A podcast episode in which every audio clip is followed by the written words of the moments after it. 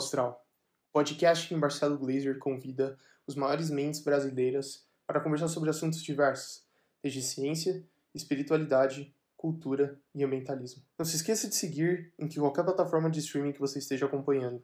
Vamos lá! Ei, alô todo mundo, uma boa noite para vocês. Ah, estamos aqui em uma nova fase no, nos Estados Unidos, da onde eu estou falando com vocês, né, com as eleições mais ou menos terminadas. Então, eu estou muito satisfeito de estar com vocês aqui mais um Papo Astral. Para vocês que nunca vieram no meu canal, essa série de conversas de Papo Astral é sensacional. Eu estou chamando pessoas muito importantes, influenciadores de opiniões diversas, de áreas diversas do pensamento, porque só assim a gente constrói uma democracia viva e forte e saudável quando a gente fala com pessoas que pensam de jeito diferente e a gente aprende com todo mundo, certo? Então a gente teve o Leandro Carnal, a gente teve Ailton Krenak, a gente teve o Atila e a Marino, e hoje a gente tem o Eduardo Moreira.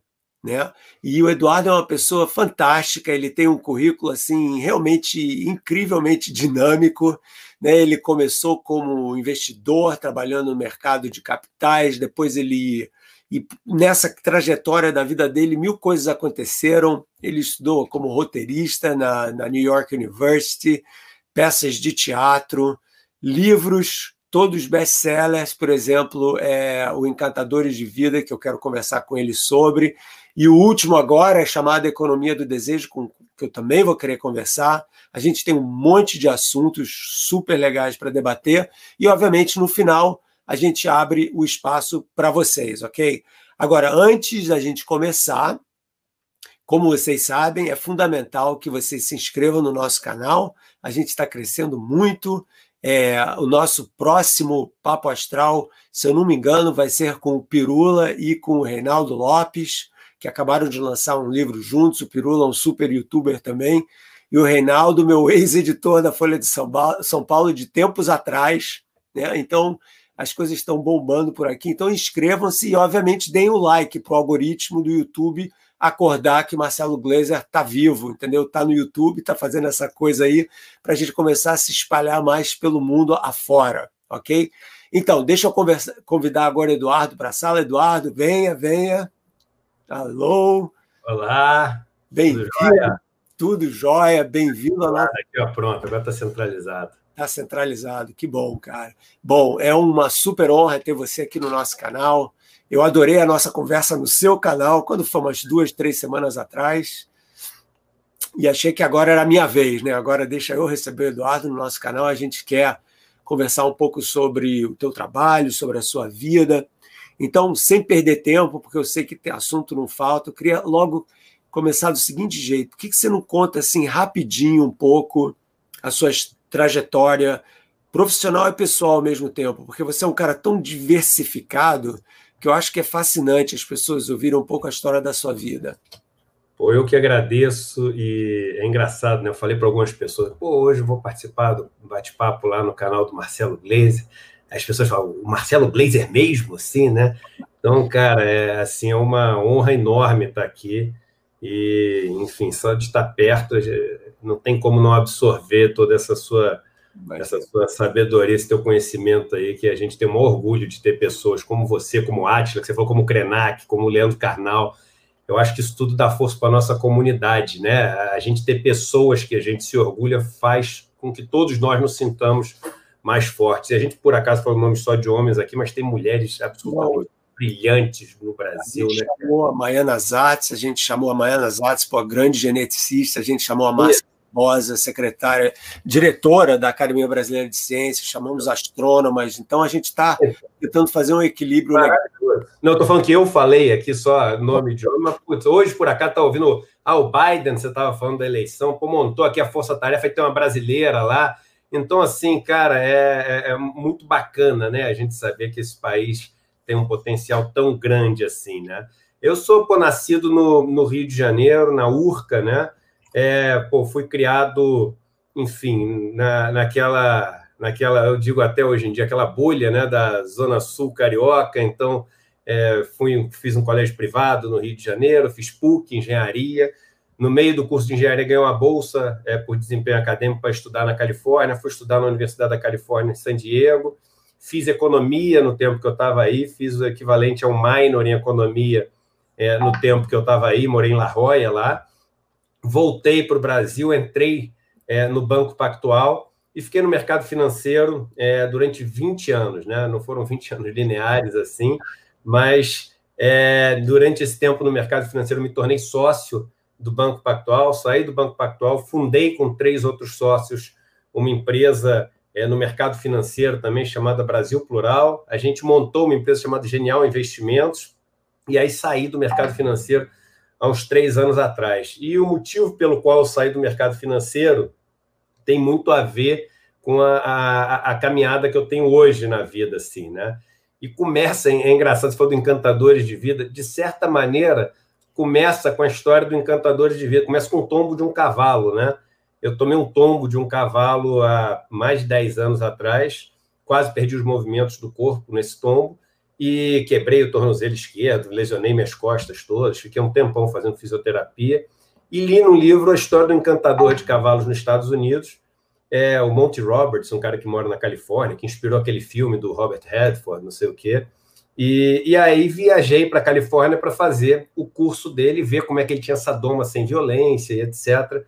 E fiquei encantado com o que eu vi. Voltei para o Brasil, comecei a tentar fazer esse negócio, deu certo, comecei a fazer esse negócio e comecei a viajar ao Brasil para ensinar essa doma. E aí o cavalo tem essa característica, né? As pessoas têm muito dinheiro, é, têm cavalo, e as pessoas que pô, são muito pobres também têm o um cavalo nas suas vidas, os carroceiros, as pessoas do interior, do meio rural e etc.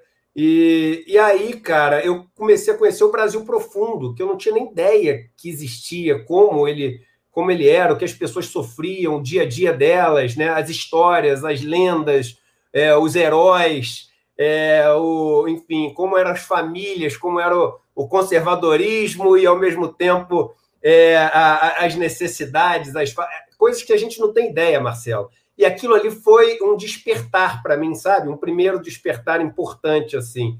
E aí depois sofri outro acidente. Nesse outro acidente eu conheci o Nuno Cobra, aquele preparador de atletas, e percebi que o que o encantador de cavalos e o encantador de atletas lá falavam era muito parecido, apesar de ser duas pessoas aparentemente tão diferentes em segmentos que elas lidavam na vida.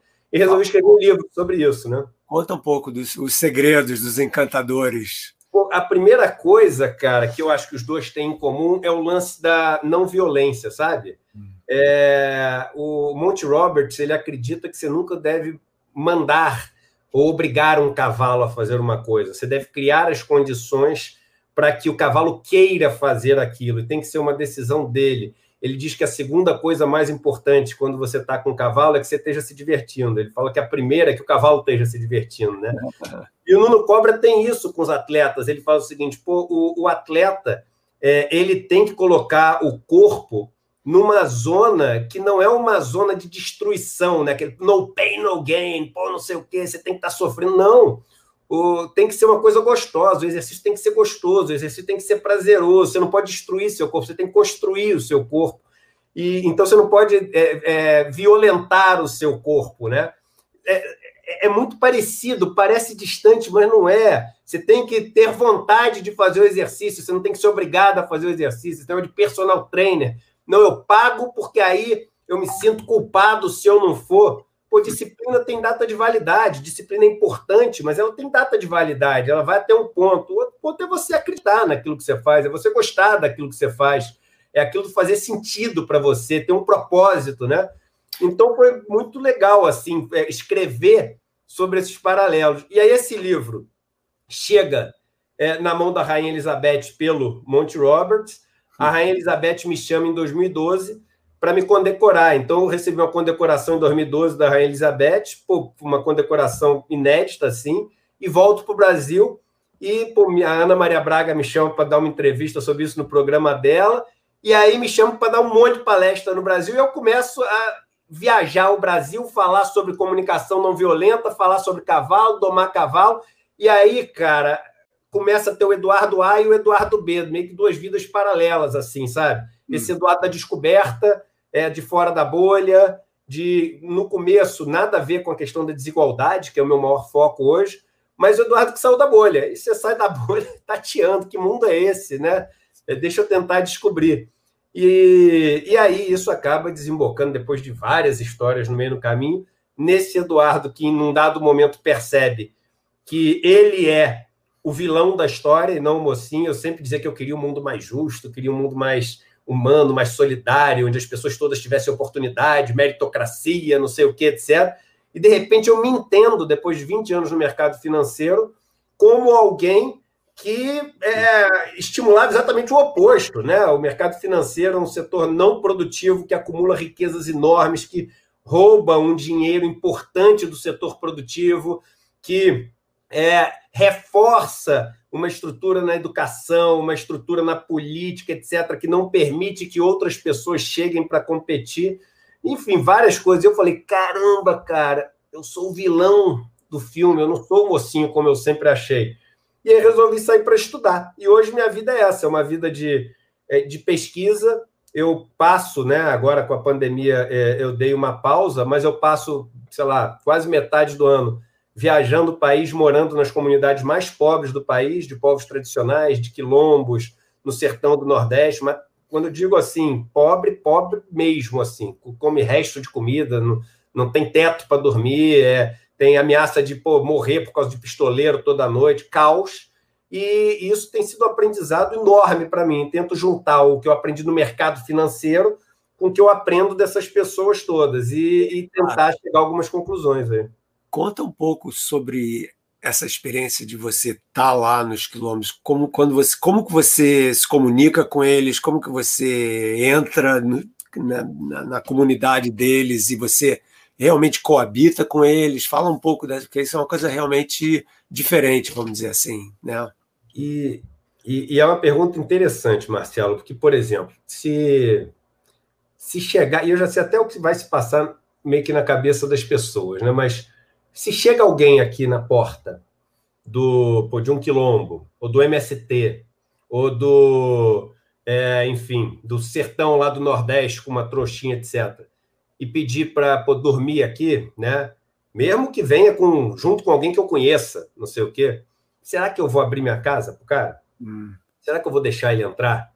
E, e, e todas as experiências que eu tive, já foram 21 lugares que eu passei, é inacreditável como a lógica é diferente.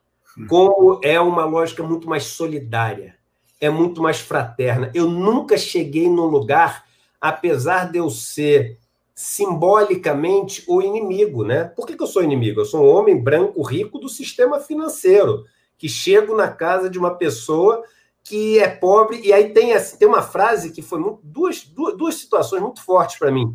Uma de uma pessoa que deixou um recado chorando no, no WhatsApp, falando o seguinte: deixou até para o Frei Davi, o Frei Davi me mostrou, falando o seguinte: pô, meu pai, ele é, morreu agora com 60 anos. Meu pai trabalhou a vida inteira, a vida inteira, acordando às 4 horas da manhã e indo dormir depois das 10 horas da noite.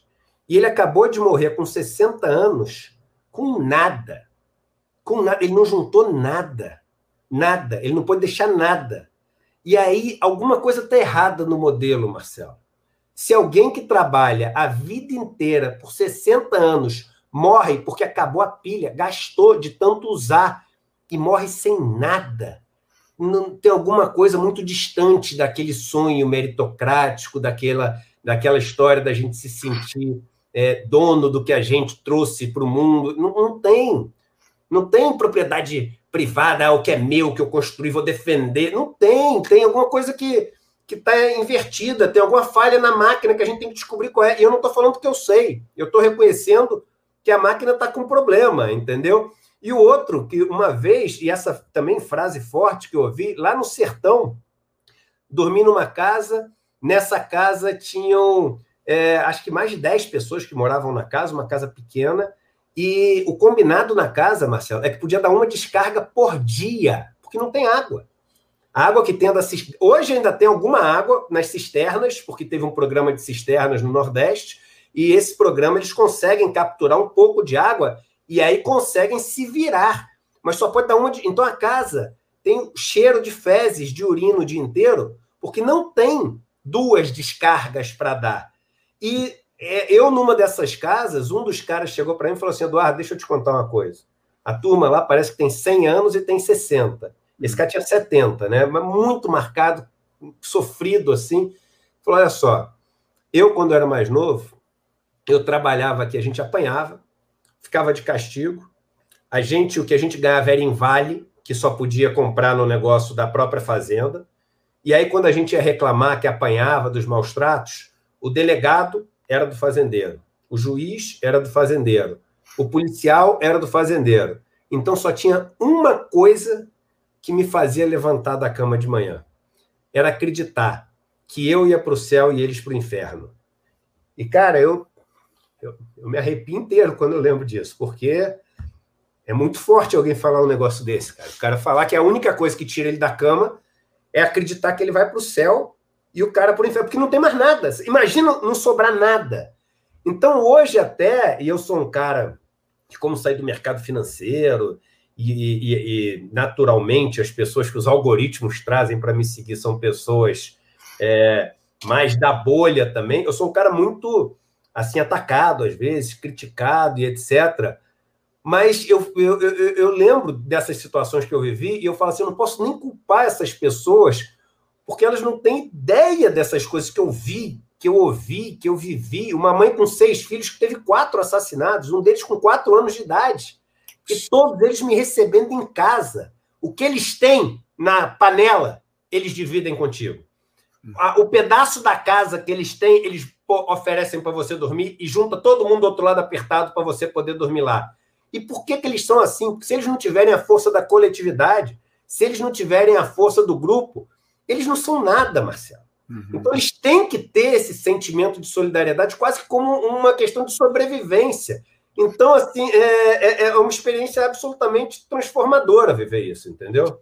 É, de certa forma, essa história que você contou do garoto que acordava dizendo que eu tenho que acreditar porque todo o resto era interno, né, interno da fazenda, ele não podia sair dessa bolha. É exatamente igual uma escravidão.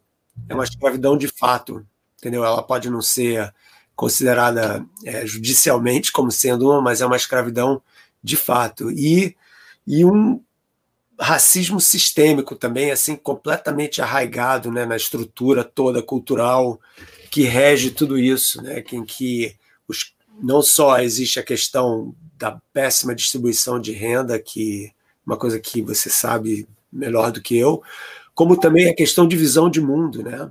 Em que a tribo que está sob controle não quer abrir espaço para qualquer outra tribo. Né? É uma questão de.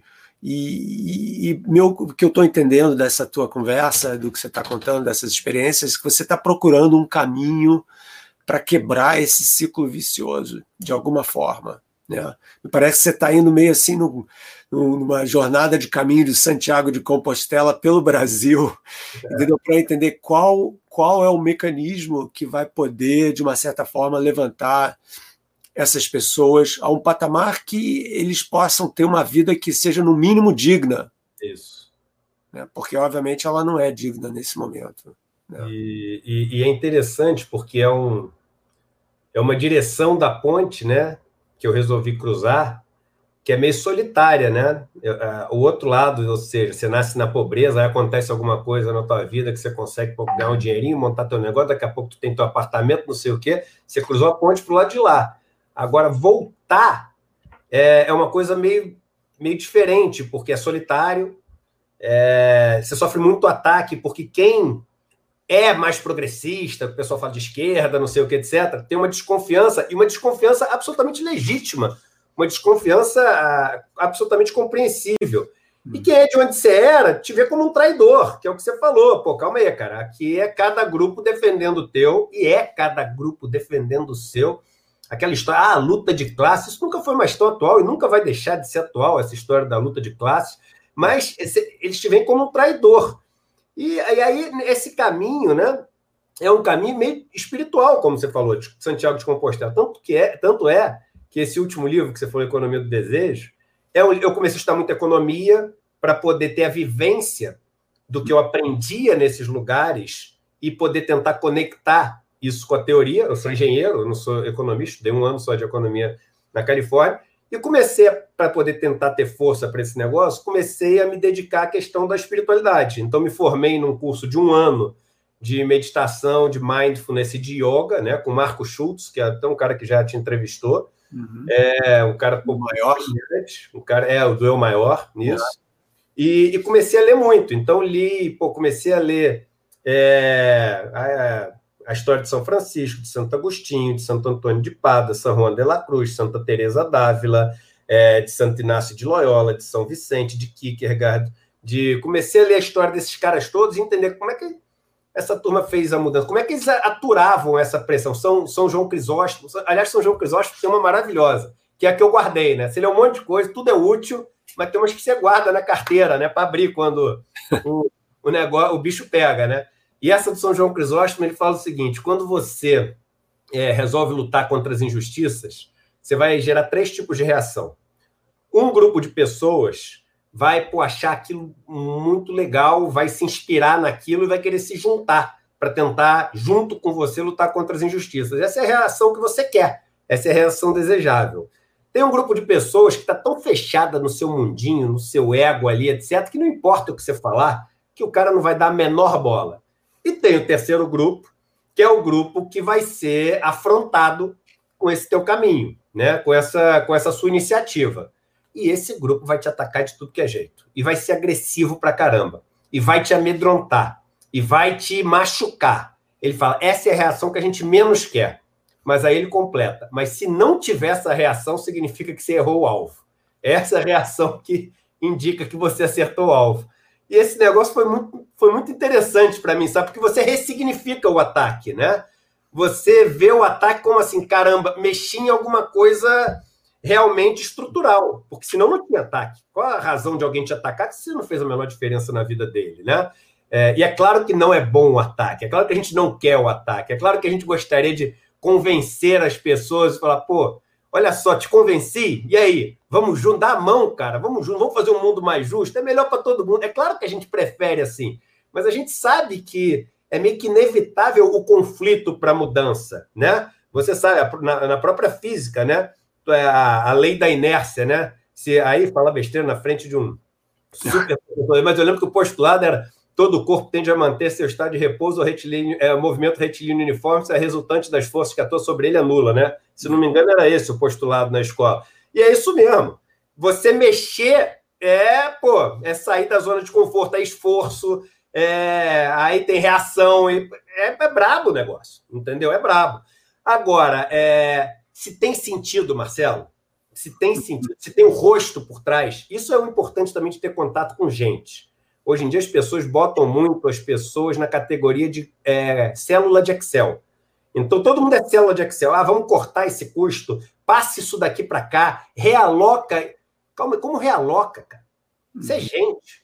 Realoca, tira o cara de um estado para o outro, e os amigos que ele tem, e a família que ele tem. Acorta aqui, quantas pessoas vão morrer com esse corte que você está fazendo aqui? O que, que o cara vai ter que deixar de fazer por dia? Ele vai deixar de é, exercer um, uma vocação que ele tinha? Ele vai pô, abrir mão de hobbies que davam para ele uma, uma, pô, um equilíbrio mental? Esse cara vai deixar de pô, absorver cultura, se dedicar à arte? Então as pessoas não são planilhas de Excel, as pessoas não são células de planilhas de Excel. E aí o contato pessoal, esse negócio de visitar, de ver o sofrimento, de entrar no sofrimento e compartilhar o sofrimento. Sofrimento em grego é patis, a palavra, e hum. dentro é em e compartilhar com. Então, empatia é hum. conseguir se colocar dentro do sofrimento e hum. compaixão é compartilhar um pedaço do sofrimento. Não existe compaixão de dentro do ar-condicionado, é, apertando um botão para doar 100 reais para uma causa. Isso não é ter compaixão.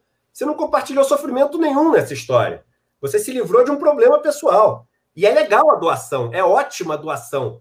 Mas o convite é para algo mais, é para entender que somos todos humanos, né? Uhum. Viemos todos da mesma terra, né? O humano vem de humus, humus terra. Essa terra aqui, literalmente, que nos criou, porque é a terra que, quando vem a semente, vira o fruto, o fruto que a gente come vira a gente. Então, final das contas, somos barro mesmo, como dizem as escrituras, né? De todas as de todos os textos sagrados, né?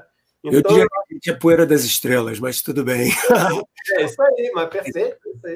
Mas muito, muito, muito, muito importante essa tua caminhada. E você, pelo jeito, você está entendendo uma coisa muito importante sobre, ok, eu estou sentindo isso, eu estou vivenciando isso, eu estou de uma certa de uma certa forma crescendo espiritualmente porque eu estou aberto a tô empático à experiência do outro que é muito diferente da minha pelo menos da minha com da, da sua nos, nas, nas primeiras décadas da sua vida né? E a relação agora é construtiva com relação a esse sofrimento e a pergunta para você é quais são os mecanismos de ação que realmente você acredita tem um poder de transformação que vão fazer uma diferença no futuro? Ou já estão começando a fazer a diferença? É, eu fui eu fui criado sobre isso é o último livro, né? Eu fui criado com aquele discurso de que e, e ele é super sedutor, porque ele é muito lógico, ele é muito matemático, que é o seguinte: olha, Eduardo, o negócio é o seguinte, vamos estimular todo mundo a ter lucro. É, e as pessoas vão, as empresas vão ter mais lucro quando conseguirem vender aquilo que as pessoas pagam mais e as pessoas só pagam mais por aquilo que traz mais utilidade para elas. Então, você estimula todo mundo a ter o máximo de lucro possível, as empresas vão produzir aquilo que traz mais utilidade, as empresas tiverem mais lucro vão atrair competição, quando atraírem competição, elas vão disputar a matéria-prima, os trabalhadores, etc. E isso vai fazer com que o lucro transborde de cima para baixo, o tal do trickle-down economics. E aí todo mundo vai ganhar dinheiro de uma maneira justa, meritocrática, e o mundo vai ficar equilibrado da maneira perfeita com vasos comunicantes que existem nesse capitalismo. Então é, é, super sedutor. E é um discurso fácil de falar, é um discurso fácil de comprar. E aí você ainda completa falando assim, então o melhor de tudo é o Estado não se meter em nada para deixar isso funcionar. Só que né, a gente vê, começa pelo resultado, falando, ó, não está dando certo. Porque a capacidade de gerar mais riqueza a gente está tendo. Se a gente for olhar o PIB do mundo em 1960 e o PIB do mundo hoje, ele é quase 10 vezes maior em termos reais, descontando a inflação. E a gente tem metade do mundo, Marcelo, que vive pô, na pobreza. Metade, quatro, quase 4 bilhões de pessoas que vivem na pobreza. E um número relevante, quase um bilhão de pessoas na extrema pobreza. Então, pô, a gente tem que multiplicar por quanto a riqueza para todo mundo é, sair? Por 50, aí tem um problema, quem não fecha a conta, porque o mundo não tem esses 50 para hum. poder entregar de riqueza, não na velocidade das pessoas darem tempo de sair. Então não está funcionando. E aí, nesse livro, eu explico os motivos pelos quais ele não funciona. Mas o que, que eu acho que a gente teria que fazer? Primeiro, tem que ter a presença daquele que nos representa a todos, que é o Estado, que é o público, é, forçando, forçando limites para esse nosso desejo de acumulação, essa nossa ambição, essa ganância. É, é engraçado que as pessoas falam muito assim, não porque o Estado tem que estimular a iniciativa privada. Eu falo o contrário, eu falo assim, o Estado tem que dar limites para a iniciativa privada, porque a, a, a, vontade, a iniciativa, a motivação, ela já tem de sobra. E é claro, e é claro, tirar atrito da história. Então, pô, em vez de você gastar, ter uma burocracia gigante onde as pessoas vão estar trabalhando 10 mil horas só para os papéis circularem, pô, faz com que essas 10 mil horas sejam produção de riqueza, que seja efetivo, né? Mas você precisa colocar limites de até onde alguém pode a partir de um certo valor de dinheiro, e as pessoas me perguntam muito, porque eu lidei com gente pô, bilionária a vida inteira por causa do mercado financeiro, né? Ela fala, pô, mas vem cá, é, o cara com um bilhão, dois bilhões, o que, que ele. Eu falo, não, não muda nada do que ele compra. A partir de um certo valor, o dinheiro é só poder. Uhum. É só poder. Ele não compra mais outro avião, outra casa em Angra, outro carro, pô, uma Lamborghini. Não, a partir de um certo valor é só poder. Então a briga é só poder. E o problema que a gente tem é que a partir de uma certa quantidade de poder que a gente deixa na mão de umas pessoas, elas vão tomar as decisões que afetam as nossas vidas, mas a gente não votou nelas. Então, por exemplo, qual vai ser a reforma da previdência trabalhista é, administrativa que vai passar no Brasil? A que as 10 famílias mais ricas do Brasil, porque o Brasil é um dos países mais desiguais do mundo, decidirem que é a que deve passar, que é a que a gente vai ver anunciando nos jornais, que é a que a gente vai ver nos portais, que é a que a gente vai ver defendida pelos economistas. Mas aí minha pergunta é o seguinte: eu nunca votei em ninguém dessas dez famílias mais ricas. Eu quero que isso seja decidido de uma maneira representativa, democrática, por um poder público, público de todos, que represente o todo. Um país que tem a sua maioria negra, de mulheres, de pessoas. Essas pessoas têm que estar representadas de alguma maneira, entendeu? Então, eu acho que tem o Estado nisso, e aí tem uma questão tributária, uma reforma tributária. A classe, a quem ganha até 15 mil reais no Brasil, né? Só lembrando que eu estiquei para cima, só para o pessoal que ganha 10 mil não achar que eu estou falando dele, né? Uhum. Esses caras que ganham até 15, 20 mil reais por mês no Brasil, pô, eles pagam um absurdo de impostos. Um absurdo de impostos. É igual aqui. aqui é Agora, o cara que ganha bilhão no Brasil é um paraíso fiscal. Não sou eu que estou dizendo. Se você entrar no site do governo hoje, do governo Bolsonaro, do Paulo Guedes, e entrar lá no relatório de carga tributária, você vai ver a comparação com os outros países. O Brasil é um paraíso fiscal para os ricos. Uhum. E rico, novamente, rico não é quem ganha 10 mil por mês, apesar de estatisticamente no Brasil ser, porque 90% da população brasileira está abaixo de uma renda per capita de R$ 2.800. A gente não tem noção disso, né? a gente está falando de 500 dólares, Marcelo. 90% da população brasileira tá, tem uma renda per capita abaixo de 500 dólares. 90%. Então, se é 10% dos mais ricos do país, você está nesse pedaço. E aí, outras estruturas. E uma delas, que a gente pode depois conversar aqui, que é onde eu estou me engajando muito hoje em dia, é na educação, né? É. Porque a educação, ao invés de ser ponte, ao invés de ser uma promotora de oportunidades no Brasil, ela é muro. Uhum. Eu pago para os meus filhos, meus filhos têm menos de 10, tem 10 anos, 9 e 6. Uhum. Eu pago para os meus filhos. Não é a escola mais cara de São Paulo, é uma escola que é cara, na Zona Sul, mas não é das mais caras, tem muito mais caras que isso. R$ 4.600 de mensalidade para um dos meus filhos. Dá meio vergonha, não dá falar o número? Eu sinto vergonha de falar o número. Mas eu estou falando aqui, é o famoso tocando a real, e não é horário integral, nada disso. Aí você pensa o seguinte, né? E aí tem tudo, tem tablet, experiência, viagem, não sei o quê, tudo tem que pagar extra, mas tem, esse, né, tem a, a possibilidade disso tudo. Aí tu faz a conta, 4.500 vezes 3 vai dar 9, 13.500. O cara ganhar 13.500 pagando o imposto, o cara tem que ganhar 17 mil. Aí tu fala o seguinte: o cara ganhou 17 mil, quem ganha 17 mil no Brasil? Ninguém. Ninguém ganha 17 mil. E aí é o seguinte: os três filhos dele estão na escola, mas até agora ninguém comeu, tá todo mundo andando pelado, dormindo na rua, não pode tomar um remédio, tem nada. É. Tem nada. Então é o seguinte: você vai dizer que isso é um sistema meritocrático? Isso é um sistema que dá uma oportunidade para todos brigar? Esse é um sistema que não tem que ter Estado, que as coisas se resolvem de uma maneira é, natural e com vasos comunicantes? Onde é que tem vaso comunicante nisso? Entendeu? Não tem vaso comunicante. Esse modelo trickle-down economics que você está falando, né? Eu não sei se você viu um filme espanhol que passou na Netflix chamado A Plataforma, que é uma é, é muito é pesado para caramba, pessoal. Para quem quiser ver aí, eu sugiro, mas é exatamente sobre isso mas é uma fábula, é uma ficção, entendeu? Uma espécie de. É uma fábula, né?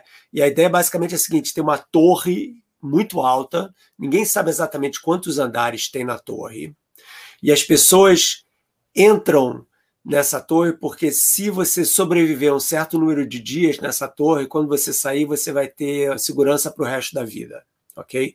Mas o que, que acontece nessa torre? Essa torre tem vários andares e no meio dela tem um um buraco, um vão, ok?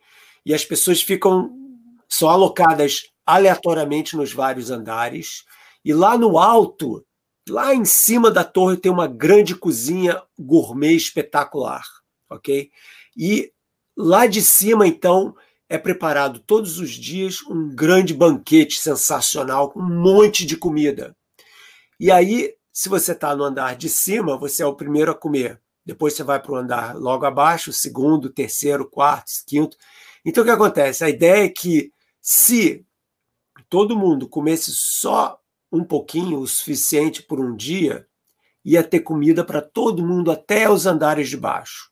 Mas isso não acontece. As pessoas lá em cima começam a comer enlouquecidamente, entendeu? Jogam comida para fora. Ah, e se você guarda a comida para o próximo dia, eles têm um controle da temperatura em que você basicamente morre, entendeu? Queimado lá dentro no seu andar.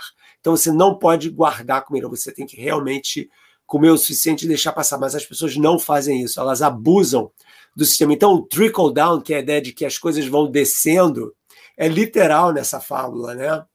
E essencialmente o que acontece é que as pessoas se destroem completamente, entendeu? Que não existe nenhum respeito pela pessoa que está debaixo, mesmo que você no dia seguinte possa ser a pessoa que esteja no andar 1 e não no andar 300 lá em cima. Né?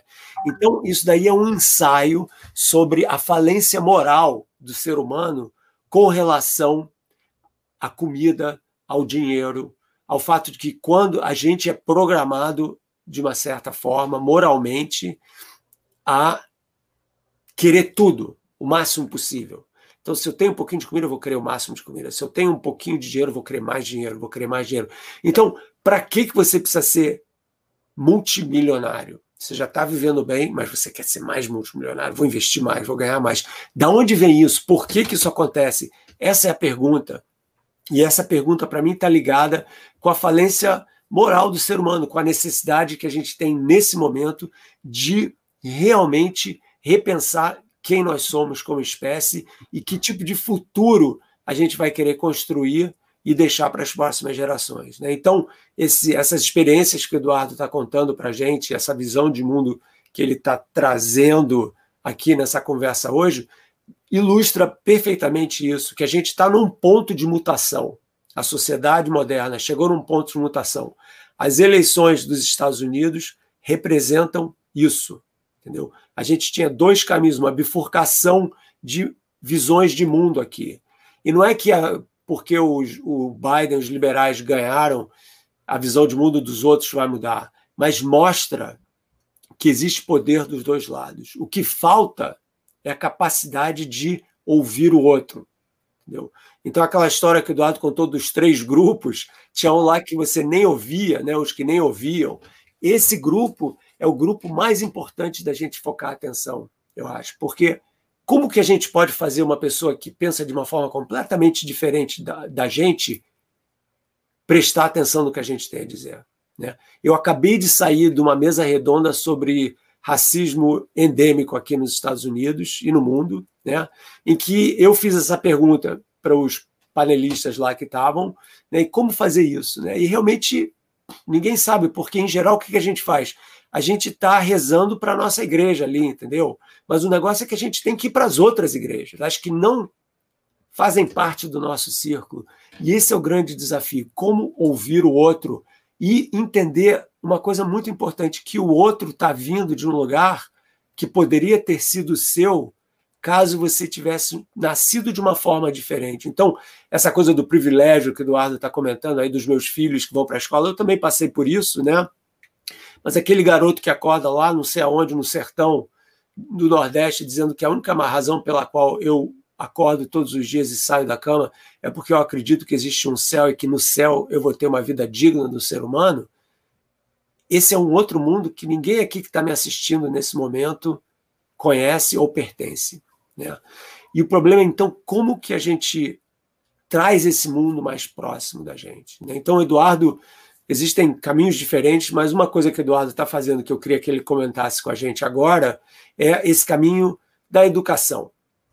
Então, ele criou um instituto que ele vai contar, caso vocês não conhecem ainda, ele vai contar um pouco sobre esse instituto e por que, que esse instituto tem, em princípio, um poder de transformação profundo no cenário democrático do Brasil.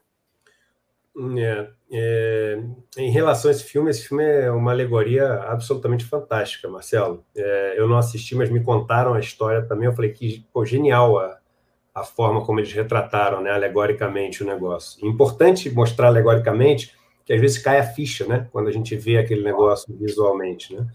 Mas o, esse instituto foi o seguinte: uma vez conversando com Gessé, Gessé Souza, que escreveu vários livros, Elite do Atraso, escreveu. Ele é um, foi presidente do IPEA, um cara que é, ele é muito crítico em relação a, a essa forma injusta como a sociedade, principalmente brasileira, é, ela é estruturada.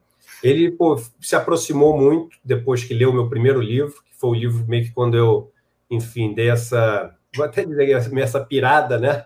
E comecei, caramba, cheio de pergunta, né? Ainda sem nenhuma resposta. Tem muito poucas respostas ainda, quem tem respostas, né? mas ali cheio de perguntas, eu escrevo o primeiro livro, né? O que os donos do poder não querem que você saiba. E aí o Gessé leu o livro e falou: Caramba, Eduardo, vem cá, pô, queria conversar contigo para ouvir o teu outro lado, exatamente o que você falou, essa conversa né, difícil de um cara que veio do mercado financeiro e de um cara super crítico do sistema, essa, essa conversa possível ali entre duas pessoas, teoricamente, de dois extremos, né?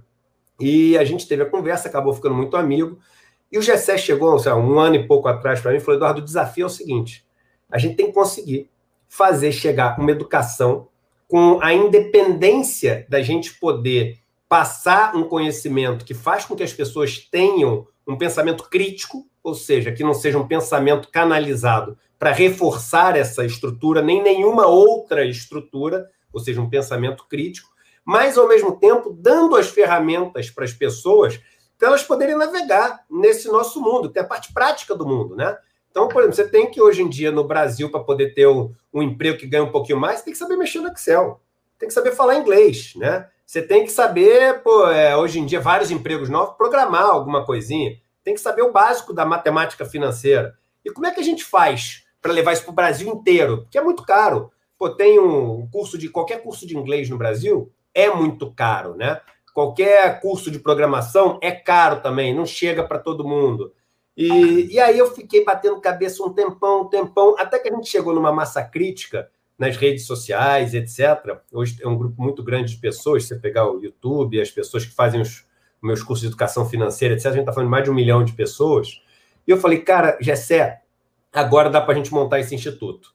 E a gente montou esse instituto que tem três pilares, né? Esses pilares, um pilar que é esse meio que a gente chama do conhecimento, que é meio das ciências humanas, então a gente está falando de filosofia, história da arte, história do Brasil, é, sociologia, é, história da música. Então, é, com os melhores professores da Unicamp, da PUC, da USP, das, dos melhores centros acadêmicos do Brasil, até de fora. O Gessé, por exemplo, é professor convidado de Sorbonne, da Universidade de Berlim, etc. Mora lá, dá aula na Universidade de Berlim. Então, esse pilar, assim, com cursos mesmo, não palestras, mas cursos mesmo. Então, a história do Brasil. Como é que é? Com vários módulos. Primeiro módulo, da, do descobrimento até é, o, pô, o fim do Império. Segundo módulo, pô, do fim do Império até a Revolução de 30. Terceiro módulo, enfim, módulos do negócio. Música, mesma coisa, música clássica. Então, a gente fazia um negócio acadêmico, como se as pessoas estivessem frequentando as melhores universidades do Brasil e aprendendo com esses professores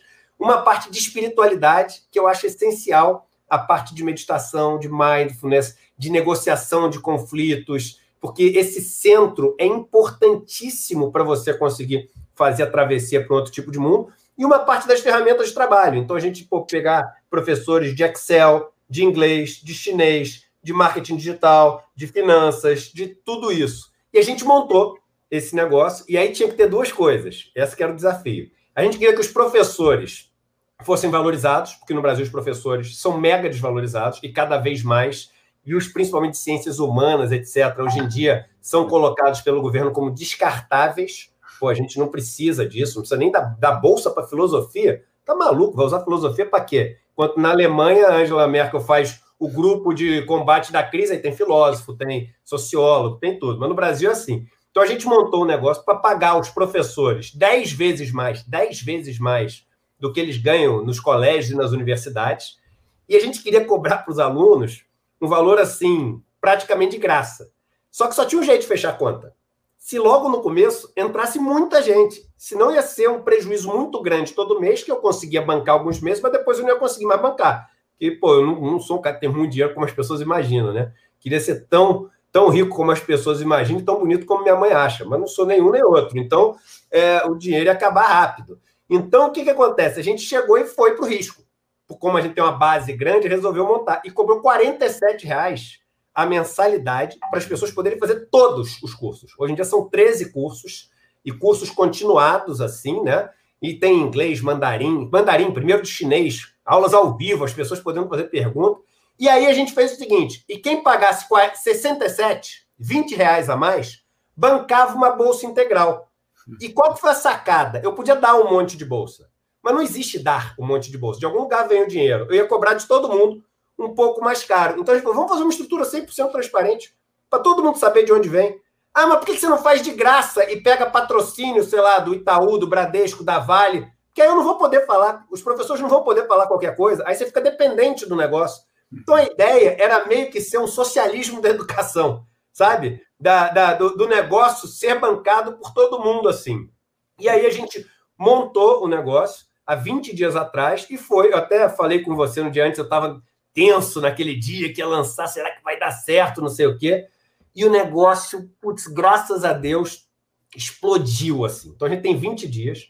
A gente tem 8 mil alunos e alunas pagantes, 8 mil alunos e alunas pagantes, quase 4 mil que pagaram ao solidário, então tem mais de 3 mil bolsas garantidas. Hoje, hoje, estão entrando 500 professores da rede municipal de ensino do interior do Brasil para aprender de graça todos os negócios. Entendeu? E já, pô, da Educafro já entraram mais de 200 pessoas, da Escola Nacional Florestan Fernandes, que são das pessoas do interior do país que trabalham nas pequenas propriedades rurais, etc. Os sem terra do Brasil já entraram quase 500 pessoas também. Então não para de entrar gente. E aí é o seguinte, e o que a gente faz, todo mundo que não tem dinheiro para poder pagar nem os 47, faz o seguinte, pega o, o e-mail, manda o um e-mail para Educar, para a Escola Nacional Florestan Fernandes, para o Gaia Mais e para todas as outras instituições que a gente está chamando para junto que a gente quer que chegue para 100% das pessoas. E isso é uma revolução, Marcelo. Porque se o cara sabe, pô, falar inglês, mexer no Excel, é claro, ah, o cara sabe mexer no Excel, mas não tem o tablet. Aí depois a gente tem que pensar como é que a gente faz para financiar o tablet. E a gente tem uma outra estrutura que a gente está pensando de financiamento coletivo, que a gente já fez o primeiro para uma é, agroindústria de arroz orgânico no Sul. Financiamos com um milhão e meio de reais, com financiamento popular, pela primeira vez no Brasil, uma agroindústria de, é, de arroz orgânico. Vamos fazer a operação agora em janeiro de 25 milhões de reais para 12 cooperativas. As coisas vão crescer. E no final tudo se junta.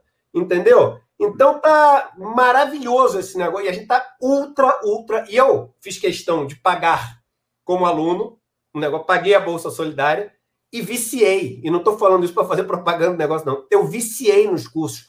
Porque, Marcelo, a gente esquece como é gostoso aprender, cara. Eu fui fazer história do cinema do Brasil. Eu comecei a aprender a história do cinema do Brasil. Como é que eu nunca estudei isso? É hum. tão legal, cara. É tão legal. Grande Otelo, Norma Bengel, é, Rogério Sganzella. Aí você vai ver pô, a história da música. Cara, a história da música, o cara passando como é que era a música no Egito, na Grécia. Pô, fui saber que na Grécia tinham três disciplinas obrigatórias, que era matemática, filosofia e música. Nunca soube disso na vida. E aí o cara começa a tocar a música que era da época explica por que, de onde vêm as notas, as partituras. Isso é, se faz sentir vivo, entendeu? Te faz sentir. E tem gente perguntando como é que faz. É, posso passar o, o, o link, Marcelo? É, fala o nome, né? E passa o link aí no, no, no chat geral. Todo mundo que quiser participar é, chama Instituto Liberta, institutoliberta.com.br. Vem do, daquela frase, o conhecimento liberta que é do uma frase do José Martí, que é um dos maiores pensadores da América Latina, é, final do século XIX. Ele morreu, eu acho que em 1895, mas é um cara brilhante. Aliás, o Leonardo Boff lembrou outra frase dele essa semana, falou que morrer é fechar os olhos para ver melhor. Linda essa frase do José Martí, né? Então tá todo mundo convidado. Quem não puder participar, fala com os amigos, fala com as amigas que o negócio assim, é maravilhoso. É maravilhoso mesmo. Muito bom, cara. Pô, parabéns aí com isso. E, e, e, obviamente, à medida que vocês forem crescendo, vocês vão ampliando o seu portfólio de cursos, né? Estou e... agora já, mas agroecologia. Então, acabei de. Antes de falar contigo, estava fechando o programa. Muito legal o programa entrando um de economia, falando sobre a origem das moedas, como é que surge, Banco Central, esses negócios todos, com o professor da Unicamp, o Pedro Rossi. Um de Hatha Yoga, que vai ter também. É, um de, de outro de programação, que a gente vai ter, de espanhol, de negociação em condições extremas, o cara que fundou o GATT, que é um cara que tem uma cabeça até mais progressista hoje em dia, o cara fundou o GATT durante sete anos foi o comandante do GAT e negociou os principais é, negócio de sequestro, refém, negócio de rebelião em presídio. Então, ele vai ensinar as técnicas que existem de você negociar em condições de extrema pressão. Então, tem, vai ter um monte de curso diferente. Assim. É alucinante, cara. E a educação continuada, né? Exatamente. Eu queria falar duas coisas. Primeiro, alguém, alguém no, no chat aqui no, no YouTube disse que o nome do filme em português é O Poço. Então, para quem está interessado nesse, porque realmente é uma alegoria perfeita para o que a gente estava conversando antes, né? Eu acho assim é importante a gente a gente lembrar disso. E a outra coisa é a seguinte: interessante que o modelo americano de educação universitária, você sabe disso, é baseado no que eles chamam de modelo de artes liberais, educação de artes liberais. Então, por exemplo, quando você entra na universidade, é completamente diferente do Brasil. Quando você entra na Universidade do Brasil, você já tem que fazer vestibular falando: eu vou fazer engenharia, medicina, letras, música, filosofia, né? Até aquela... Isso tu só vai fazer aquilo, né? Aqui não é nada disso. Aqui você tem quatro anos em que você vai se formar em literatura, filosofia, economia, física, ou seja, o que for, mais nesses quatro anos, dos, no caso da minha universidade, por exemplo, dos 33 cursos que você precisa para se formar, só 15 vão ser na sua especialidade. Os outros 18 cursos vão ser justamente nessas áreas todas diferentes, no que você está falando. Música, vamos dizer que você vai se formar em filosofia, tu tem que fazer curso de psicologia, tem que fazer um curso de de ou dois de ciências, tem que fazer curso de economia. Então você ganha uma abertura intelectual, uma você controla, vamos dizer assim, ferramentas que depois no mundo profissional vão ser absolutamente essenciais, né? E isso cada vez mais no mundo vai ser absolutamente essencial, porque a maneira como o mercado de trabalho, como as tecnologias estão avançando, novas profissões estão sendo inventadas quase que todo dia, entendeu? Por exemplo, né, há 10 anos atrás ninguém era youtuber, entendeu? Hoje em dia você é youtuber. Você, o que é isso? Pô, meu filho de 14 anos falou, pô, pai, até que enfim tu virou youtuber, né? Tava demorando, cara. Eu falei, bom, eu mais ou menos sou youtuber, mas tô... Não, você vai, cada vez vai ficar mais. Eu falei, tá bom. Ah, mas o ponto... E, e fora isso, você também tem é, pessoas ligadas com tecnologias digitais que não existiam antigamente, e maneiras de você fazer pagamentos que não existiam antigamente, e, e Lyft, e Uber, e uma porção de coisas estão acontecendo. Então, se a pessoa nas universidades e no ensino médio não tiver a educação que dá essa flexibilidade profissional para ela se adaptar ao que está acontecendo dinamicamente e rapidamente no mercado de trabalho, essa pessoa vai ficar para trás. E o país que não criar mecanismos pedagógicos que abram a cabeça das pessoas com essa maleabilidade profissional, também vai ficar para trás. E cá entre nós, cara, o modelo educacional brasileiro é muito antiquado. Eu estou falando não das escolas de elite, eu estou falando das escolas que 99% das crianças, dos jovens vão. Né? E, e isso, para mim, é um problema sério para o futuro do Brasil. Então, de uma certa forma, esse negócio que você está fazendo é abrir um pouco a cabeça das pessoas para entender que educação ela não é unidimensional, ela é multidimensional. Ela tem, você precisa ter o que eu chamo de saberes complementares na sua cabeça. É, você... Não, só ia dizer isso porque hoje as questões que são realmente fundamentais no mundo moderno, elas precisam de um enfoque multidisciplinar.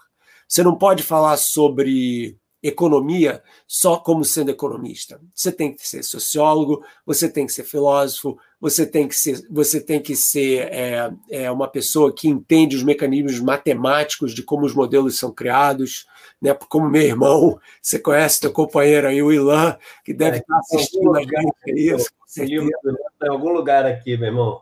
Daqui a pouco eu acho aqui te então, Meu irmão Ilan ele escreveu um livro sobre causa e complexidade no pensamento econômico, a evolução do pensamento econômico, tá vendo? Então, beleza.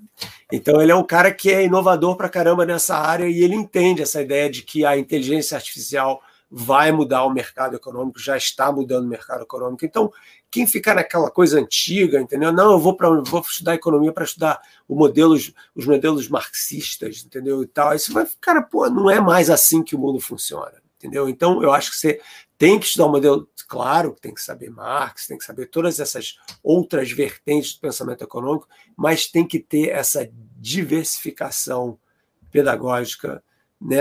E isso é uma coisa que você está oferecendo com esse instituto que está começando a começar, né? E, e, e assim, primeiro, é legal, pronto Começa simples assim, é legal, é gostoso. O Picasso, Pablo Picasso, pintor, ele falava isso. Eu, eu, eu, eu gosto de estudar uma coisa que eu não tenho a menor ideia, porque isso pô, me, me, me, é legal, porque é gostoso, porque isso me Olha faz ter boa vontade. Né? Olha a sua consistência, né? Porque no início da conversa você falou exatamente isso, né? Que o cara dos cavalos e, os, o, e o técnico dos atletas falava o quê? Antes de mais nada, o cavalo tem que estar se divertindo. É o atleta tem que se estar divertindo. O estudante tem que estar se divertindo para poder querer aprender mais. Isso daí é uma coisa óbvia, né? mas que ainda não entrou na cabeça das pessoas. Né? E eu vou falar uma coisa para todos vocês que estão nos assistindo. Pô, a gente sabe né, de, de todos os achievements do, do Marcelo, etc. Mas é, não é coincidência o país ter um Marcelo Glazer e ter, por exemplo, um Chico Buarque. Se você quiser ter só os Marcelos Glazers e não tiver o Chico Buarque, você não vai ter os Marcelos Glazers.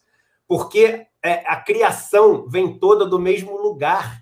Essa criatividade, eu falei naquela nossa conversa, eu e o Marcelo, que a gente teve no nosso canal, a palavra grega para criar é poieia, o verbo. É daí que vem poesia, é daí que vem poema. E não tem como ter grandes cientistas sem ter grandes escritores. Uhum. A gente querer matar a arte e deixar só os grandes matemáticos sobreviverem. Não existe um país que não tem grandes escritores, grandes músicos, grandes artistas plásticos, não vai descobrir vacina nenhuma, não vai descobrir teoria nenhuma nova. Então a gente tem que valorizar o criar. E o criar, ele precisa dessa visão meio que holística, meio integral, talvez seja a melhor palavra, integral, inteira, né? Porque o mundo é inteiro. Nós segmentamos para poder tentar entender um pedacinho dele. Mas o mundo é inteiro, a realidade é inteira. Segmentados somos nós, imperfeitos somos nós, incompletos somos nós, né? Então, quanto mais inteiro, integrais formos, eu acho que mais longe a gente chega, né? Quanto mais a nossa mente se amplia, aí já é o Einstein que falava, é, é dali para frente, né, cara? Ela não, não volta para onde estava, né? Essa divisão dos saberes é, é, um dos grandes problemas e obstáculos hoje em dia da, da, do mundo acadêmico também, né? Mas já que você mencionou o Einstein, então, o Einstein dizia uma coisa sensacional. Ele dizia que, que a coisa mais essencial que um ser humano pode sentir é a atração pelo mistério, com M, M maiúsculo, porque é o mistério que é a mola criadora nas ciências e nas artes. E se você não se relaciona com o mistério, se você não tem essa paixão por querer se engajar com o fato de que tudo que nos cerca, ou muito do que nos cerca, é desconhecido, você é como se fosse uma vela que já se apagou. Isso é o Einstein, entendeu? Pô, perfeito, né? Porque vai direto a essa conversa. E esse mistério é justamente as perguntas que nós fazemos, que nem sempre tem resposta mas o fazer as perguntas é que é essencial. Essa curiosidade, o querer saber. E a vela, né, que ele usou, né, o lance da luz, gente. A palavra lúcido vem de luz, né? O radical da palavra lucidez é luz. E é isso aí. Se não tiver acesa essa chama da curiosidade, né? E, e a, a, palavra vocação, você viu que eu, sou apaixonado, tem vários livros de etimologia, eu sou encantado na origem das palavras. Mas a uhum. palavra vocação vem de vocare, chamado. Então, assim, tem lá o negócio que te pôs, tem a força gravitacional do saber. Hoje, na aula do Marco Schultz de meditação, no curso, ele fala o seguinte: é, é deixar ir, né? É você não impedir esse chamado, porque o chamado existe para todos nós.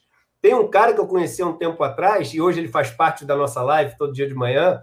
Ele, uma vez por semana, ele desenha a caricatura de alguém. Um ah. amigo meu mandou pelo WhatsApp, ele fez sua caricatura. Me lembro, me lembro. O cara é um artista, cara, que você fala. E, e onde é que ele está trabalhando hoje? Ele é, está trabalhando na portaria de um prédio. Digno trabalhar na portaria de um prédio, como qualquer outro trabalho. Mas o cara nasceu para ser artista. Ele fica nas horas vagas e o cara é genial. Caramba! A gente pega e põe ali um monte de atrito, um monte de muro, um monte de corda segurando ele, não deixando ele ir para o chamado. E no, a gente, como grupo, não vai para lugar nenhum fazendo isso. A gente talvez mantenha essa nossa falsa percepção de poder, essa nossa falsa sensação de segurança, porque os outros não estão chegando para nos ameaçar. Mas a gente está muito tá worst off do que a gente estaria pô, se tivesse com todo mundo é, indo para o seu chamado, entendeu? Porque se esse chamado vem de uma inteligência maior, e essa inteligência eu vou botar um I maiúsculo, não é possível que se todos se entregarem a ela, o resultado vai ser pior. Uhum. Não é possível que essas peças não se encaixem, uhum. né? Então, é, eu realmente acredito nisso. Muito bom, cara. Eu acho fundamental o que você está fazendo. Isso daí, super parabéns mesmo pela essa iniciativa, porque você está dando chance para as pessoas de chegarem até um conhecimento que é meio que inacessível a elas, entendeu? E, e, isso é uma coisa que não tem, não tem valor, quer dizer, é uma coisa que você realmente não tem como não é 47 reais, entendeu? Isso é uma liberdade intelectual, sabe? É uma maneira de você, só quando você tem as ferramentas para pensar criticamente sobre o mundo em que você vive, é que você vai poder atuar no mundo em que você vive de uma forma construtiva para você e para as pessoas à, sua volta. Né? E essa ferramenta vem essencialmente da educação, dos valores da sua comunidade, em como você divide o mundo, em como você enxerga os outros nesse mundo. Né? Então, isso para mim é muito, muito importante. Então, muito bacana. Eu queria que você terminasse essa nossa conversa com uma. Eu vou te fazer uma pergunta, já que você gosta de etimologia, uma pergunta. Como é que é a raiz da palavra espiritualidade? Explica para gente. Sopro, né? Ar, né? Espírito é ar, né? E tem uma coisa muito interessante, né? Estava falando isso com uma pessoa até que está passando um momento muito difícil, mas muito difícil mesmo, né? Quase desencarnando assim, né? E eu estava esse fim de semana conversando com essa pessoa e eu falei assim: você já viu algum defunto respirando? Né? A gente começa a viver no primeiro sopro e deixa de, de viver, pelo menos dessa forma como a gente compreende, no último sopro, né? Então não para de respirar, respira, mas quando soltar, solta tudo, tudo, tudo, porque quando você soltar tudo, você vai criar o espaço para o novo, né?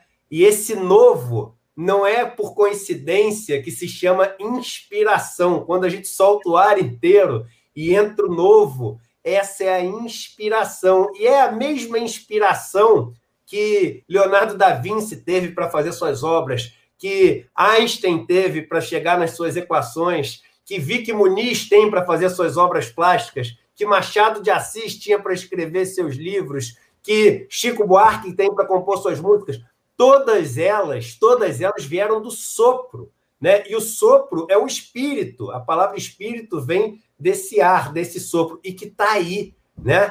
E então o, o convite para as pessoas é abraçar essa vida que passa por nós, não é a nossa vida, é a vida em nós, né? É o sopro em nós que através, não é o seu ar, é o ar que te faz vivo, né? É o ar que faz a vida acontecer em você e por acaso é o ar que nos conecta, é o ar que eu aqui e Marcelo lá nos Estados Unidos que nos conecta, né? É o espírito, o grande espírito que nos conecta. Então é assim que eu vejo é, essa questão do, do espírito, né, da, do radical da palavra. Lindo, belíssimo, adorei, adorei mesmo. E é exatamente isso, essa conexão entre nós todos com a natureza, com o mundo, né, com a nossa casa, com a nossa mãe terra, né? Eu sou assim totalmente fã dessa noção da mãe terra, porque nós de uma forma assim cientificamente bastante bem enraizada, entendeu? Porque nós somos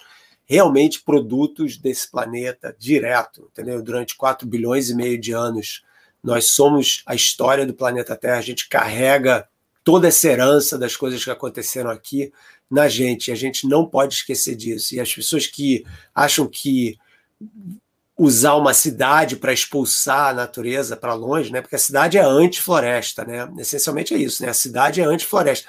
Parquinho e pracinha, cara, não é floresta, entendeu? Então, basicamente, a gente cresceu desse jeito, né? Expulsando a natureza. E a gente tem que agora voltar a abraçar a natureza e a gente faz, faz isso como inspirando o ar, cara. A gente começa a entrar, o mundo entra para cada vez que você respira, você está absorvendo elétrons de um monte de gente que, aliás, já morreu. Então, isso daí pode ser uma questão de. Você pode até fazer um cálculo de quantos elétrons de Jesus Cristo você está inspirando nesse momento, entendeu? A cada vez que você respira. Por quê? Porque quando a pessoa volta, né? Bom, no Jesus eu não sei exatamente, porque o caso dele é meio diferente, mas uma pessoa normal que, que morre aqui na Terra, entendeu? Essa pessoa vai se dissociar e vai, vai se espalhar pela atmosfera inteira, tá? Então, de uma certa forma, nós estamos cercados por todos aqueles, não só seres humanos, mas por todos os animais, criaturas que já viveram aqui.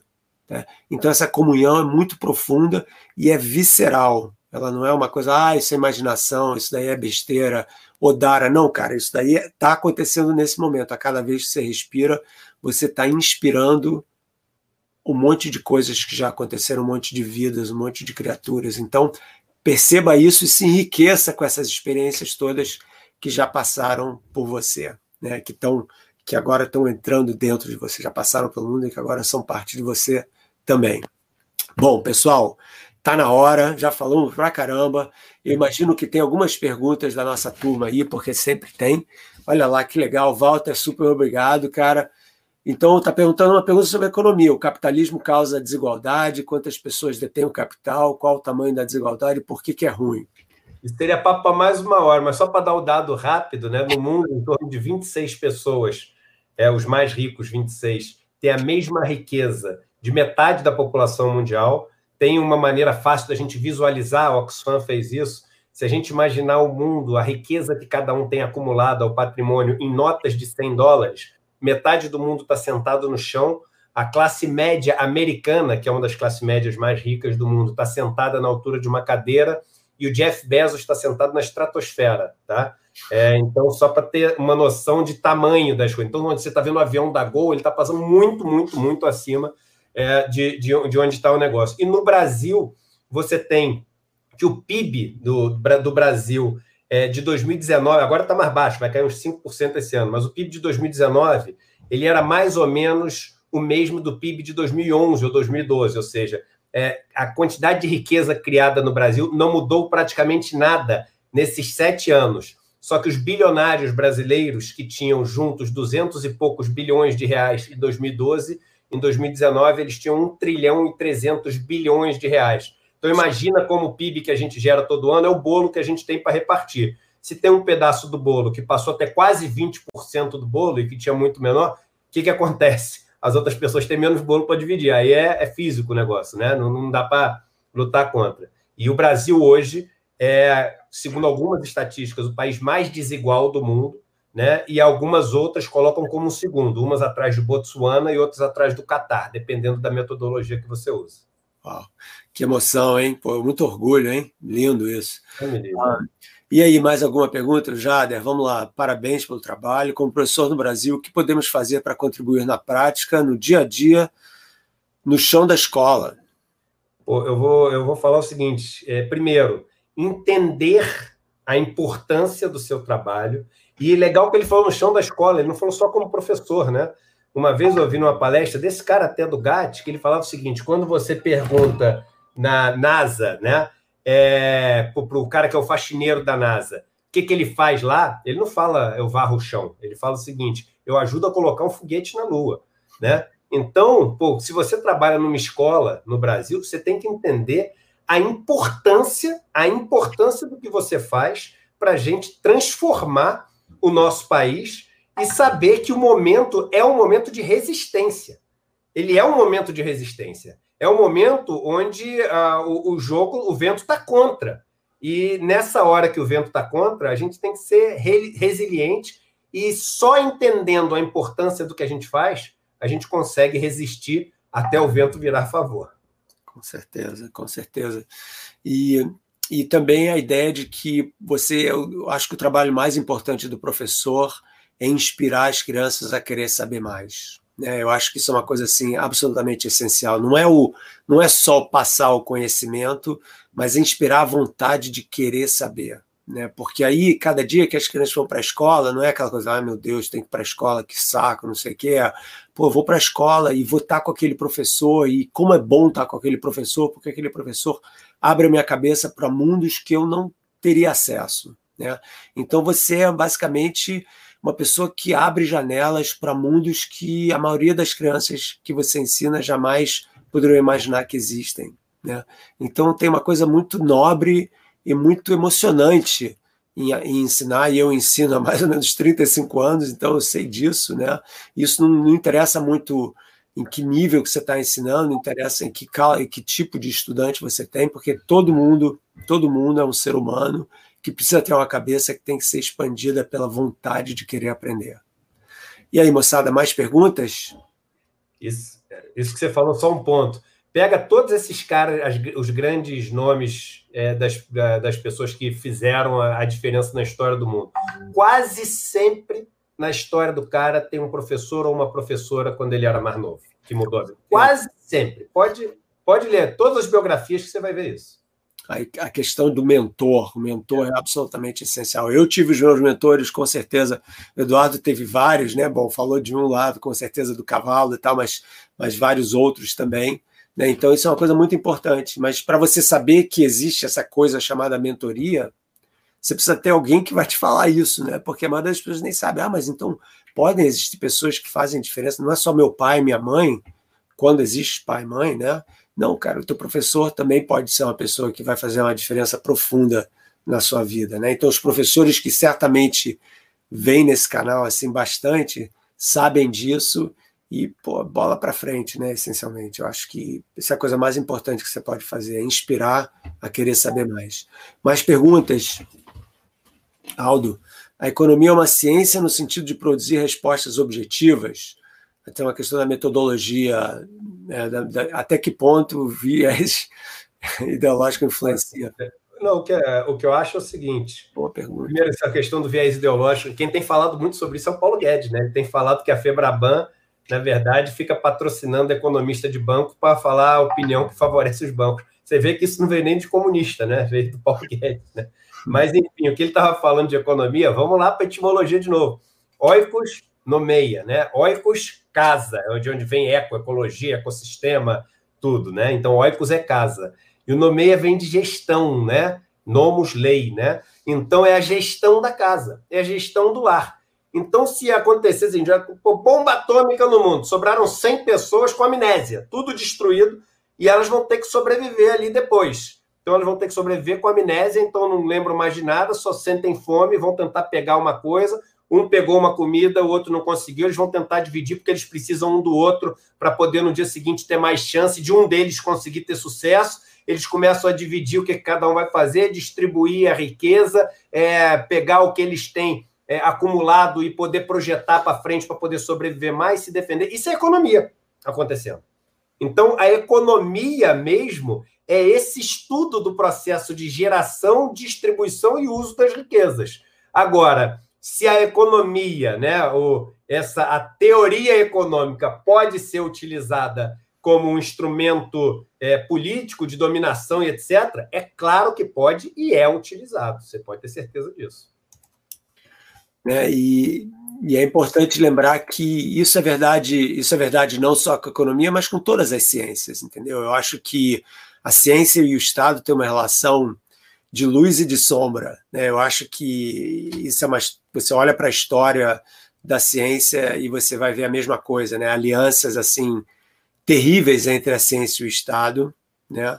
E ao mesmo tempo alianças essenciais entre a, a ciência e o Estado. Então, é uma coisa que não é tanto a característica da disciplina em si, mas a característica de como funciona a sociedade humana e como pensam os seres humanos. Então, o buraco, de uma certa forma, é um pouco mais embaixo e tem um pouco a ver com quem somos nós. Né? Então, a ideia de que é muito difícil você se você ter uma visão crítica da tribo, da onde você está olhando o mundo, né? Porque todo mundo olha para o mundo de acordo com um certo ponto de vista, né? E, e esse ponto de vista vem de como você cresceu, da onde você mora, quem é a sua família, qual é a cor da sua pele, todas essas questões que meio que definem a sua visão de mundo, elas criam também um viés que vai afetar como você coloca conhecimento no mundo. Então, os economistas, os cientistas que servem a determinado tipo de escola econômica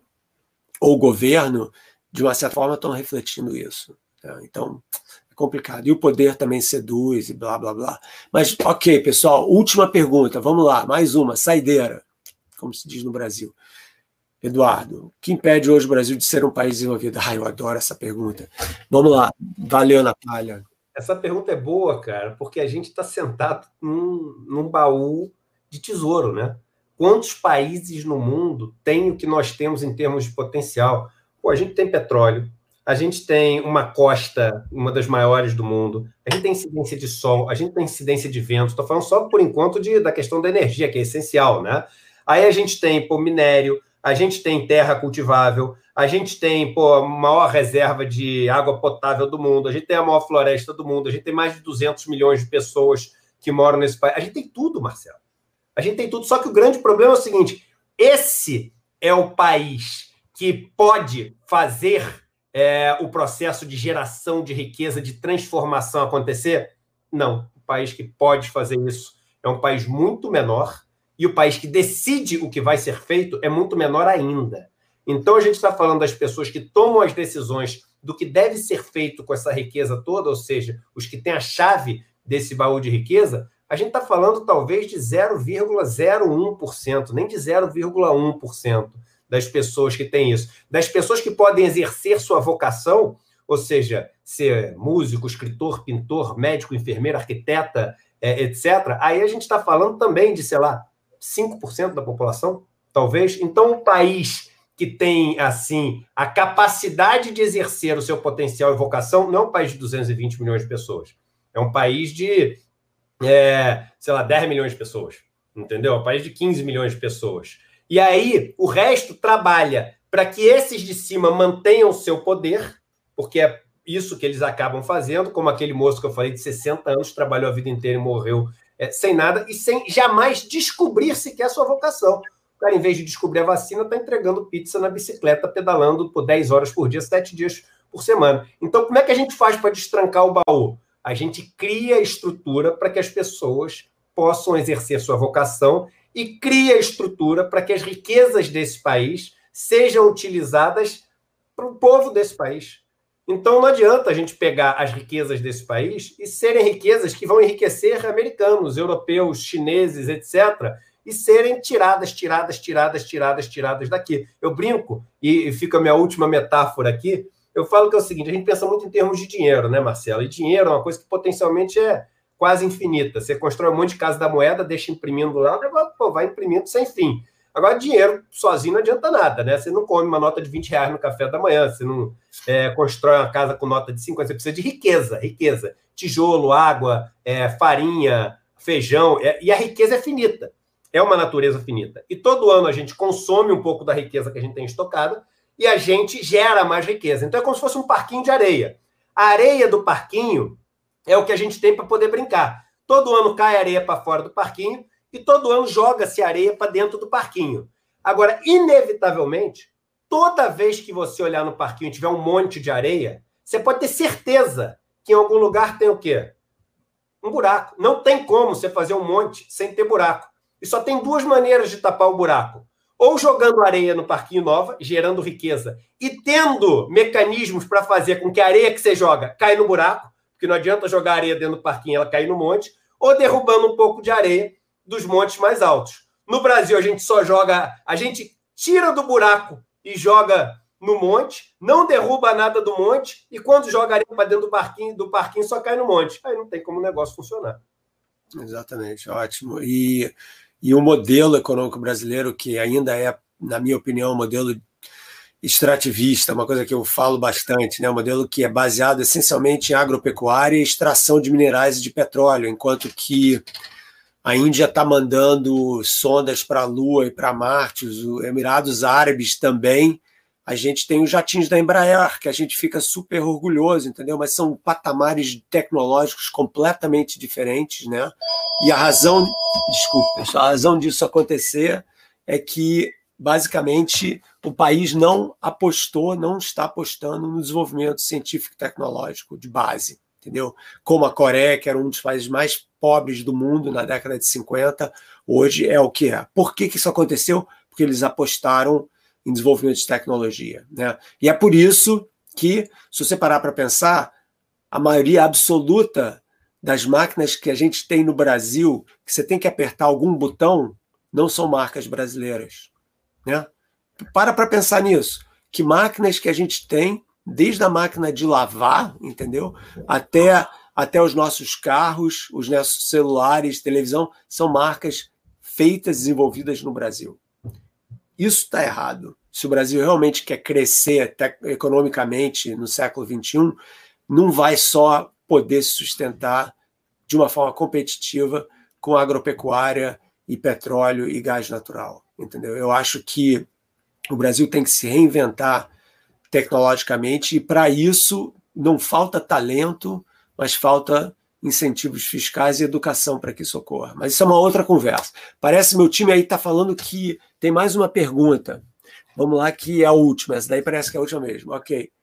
Olha lá, isso é para você, Eduardo. É possível fazer doação de bolsa, um estudo liberal? Posso até doar 20 por mês para gerar uma bolsa de estudo, por exemplo. Olha só, cara, pô, o que não falta é altruísmo. Que, que, que, na verdade é o seguinte: quando as pessoas querem só doar uma bolsa, aí o que elas fazem é fazer um de 47 reais por mês e elas põem o e-mail da pessoa para quem elas querem doar a bolsa. E a pessoa vai receber no e-mail dela o login e senha. Então é uma maneira da, que muitas pessoas estão fazendo isso, estão fazendo para outras, né? Bancando para outras pessoas. E, e, na verdade, o de 20 reais é quando a pessoa paga 47, porque aí a gente faz a conta. 47 mais 20 dá para fazer para dois, entendeu? Agora, o 20 sozinho, a gente não consegue fazer, entendeu? Mas, é, enfim, eu, eu, vi várias pessoas perguntando assim: pô, mas eu acho que eu vou fazer o um curso de filosofia. Só para deixar claro, que às vezes as pessoas não entendem, porque Ilan, é, Ilan, eu, Marcelo, não tem isso que a gente está fazendo, não tem da forma como a gente está fazendo em lugar nenhum do mundo. 47 reais é para fazer tudo, tá? É tudo. É para poder fazer o curso de inglês, o curso de mandarim, o curso de filosofia, de história, de sociologia, todos os, os que forem entrar. 47 reais é para fazer tudo, tudo, tudo. É como se fosse um Netflix do conhecimento acadêmico. O meu sonho, se você me perguntar, eu nunca falei isso em lugar nenhum. Pronto, para ter breaking news aqui no Papo Astral. Breaking news é o seguinte: qual que é o meu sonho com esse negócio? O meu sonho com esse negócio é a gente chegar no momento e a gente ter 100 cursos diferentes, com a qualidade dos melhores professores que a gente tem, esses professores ganhando bem pra caramba, o merecido pela importância do trabalho deles, as pessoas pagando um valor quase de graça pelo negócio, e idealmente eu queria um dia abrir o capital para os alunos serem donos do negócio, porque é aquilo que você paga, quem vai entrando depois você vai recebendo dividendo e recebe de volta aquilo que você pagou. Então, depois do seu processo de aprendizado, ele sai de graça, bancado pelos novos que estão entrando, como se fosse um socialismo de educação, uhum. entendeu? Então, esse é o, enfim, esse é o sonho maluco para frente, sei lá, para isso a gente tem que ter 500 mil pessoas, né? Porque eu acho que dá para chegar. Mas aí é o, é o sonho maluco do Eduardo, entendeu? Esse é muito legal. Esse é, o, esse é o modelo de cooperativa que existe aqui nos Estados Unidos, né? Os modelos dos supermercados aqui da minha cidade eles são cooperativas em que os, as pessoas que trabalham lá são os donos, entendeu? Então funciona dessa forma. E você pode fazer parte da cooperativa, que é o que a gente faz. Não, quanto mais você compra, mais você ajuda a cooperativa a se autossustentar, vamos supor, né? Vamos dizer. Então é muito bacana isso. Bacana. Deixa, Deixa eu só fazer uma provocação, porque eu gosto. Eu sou um cara que é, tenho, não fujo do combate, né? Eu estou vendo os comentários e mó barato, a galera participando, super legal. E eu vi um comentário, e é hum. legal falar sobre isso, uhum. que é assim: me diz então onde o comunismo deu certo no mundo.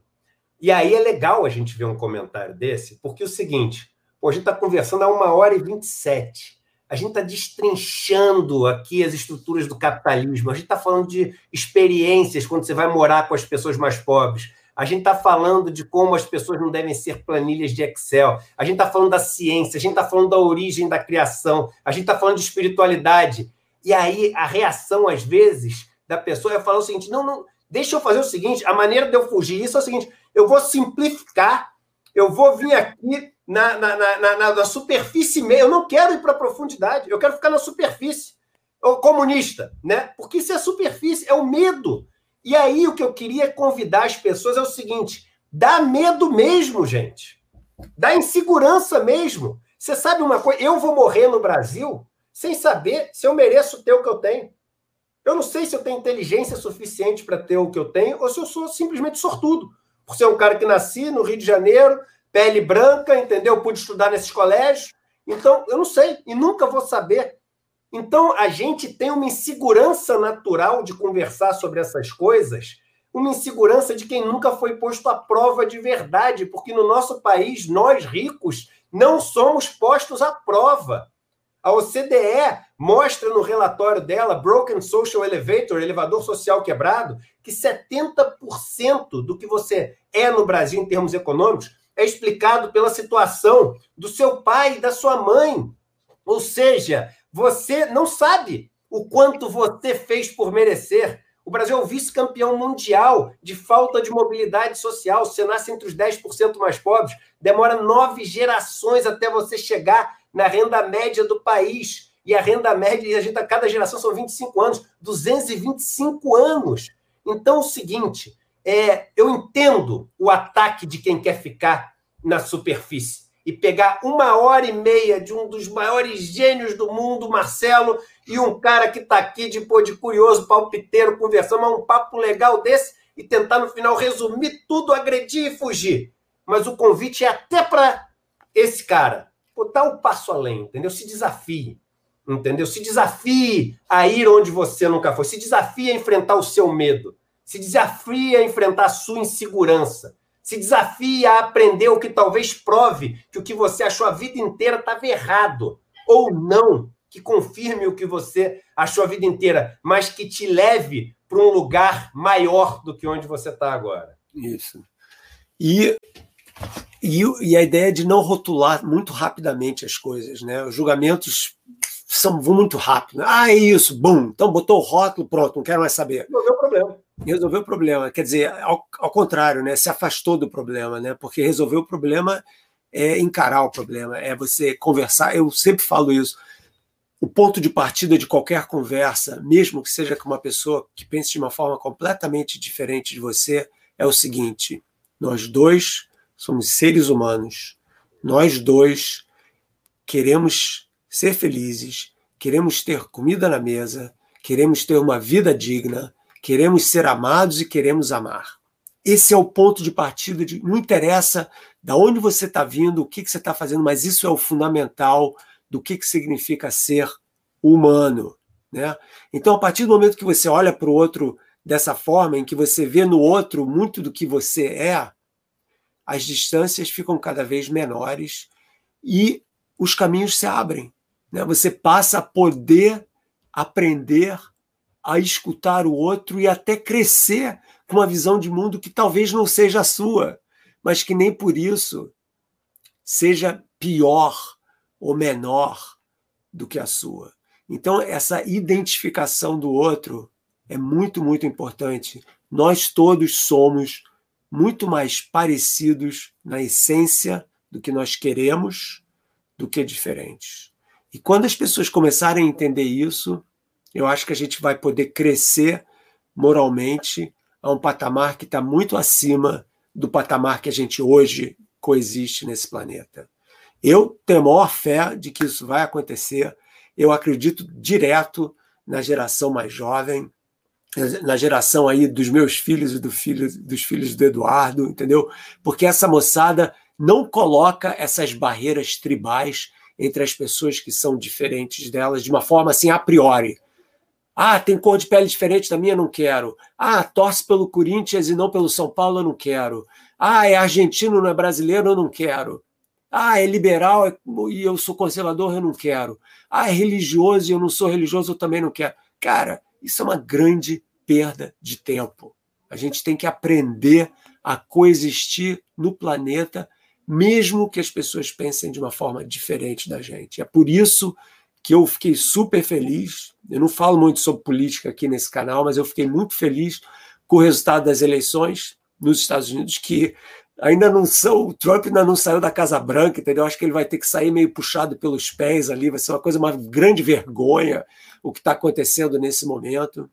Nunca, nunca na história dos Estados Unidos um presidente se comportou dessa forma com relação ao presidente eleito, mas isso para mim é o nascimento de uma nova era, entendeu? Uma era em que as pessoas estão apostando na riqueza da diversidade humana.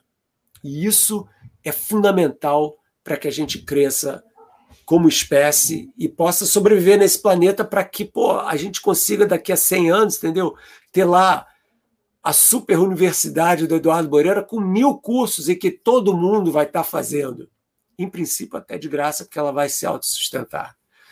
Ok, pessoal. Eduardo, cara, foi um prazer. Muito bom ter você aqui com a gente. Eu espero que a gente volte a conversar daqui a um tempo, ok? Super sucesso nos teus projetos. E olha aí, a moçada do meu canal ficou muito feliz também. Eu tenho certeza que esse número de pessoas vai se multiplicar cada vez mais. Quem não se inscreveu, pelo amor de Deus, inscrevam-se finalmente no canal, né? Tá na hora e apertem lá o sininho para ver o que, que vai acontecer ainda nos próximos dias. Por exemplo, na sexta-feira agora eu vou falar sobre a transformação da física nuclear no mundo, das guerras, das, das bombas atômicas durante a Segunda Guerra e o que que isso daí, por que que esse holocausto nuclear ainda é uma ameaça para a gente. Então, vou contar um pouco da história e da ciência da física nuclear no Física para Poetas, ok? Aí, Eduardo, tem um curso aí rolando aí. De repente você sequestra o curso para sua universidade. Não, está fechado já. Pô, se você quiser, está fechado já, 100%. O Física para Poetas do Marcelo vai fazer parte do Instituto né, Liberta. Ok, cara. Valeu, um bom fim de semana para todo semana não, tá começando a semana, uma boa semana para todo mundo e a gente fica por aqui. Até mais.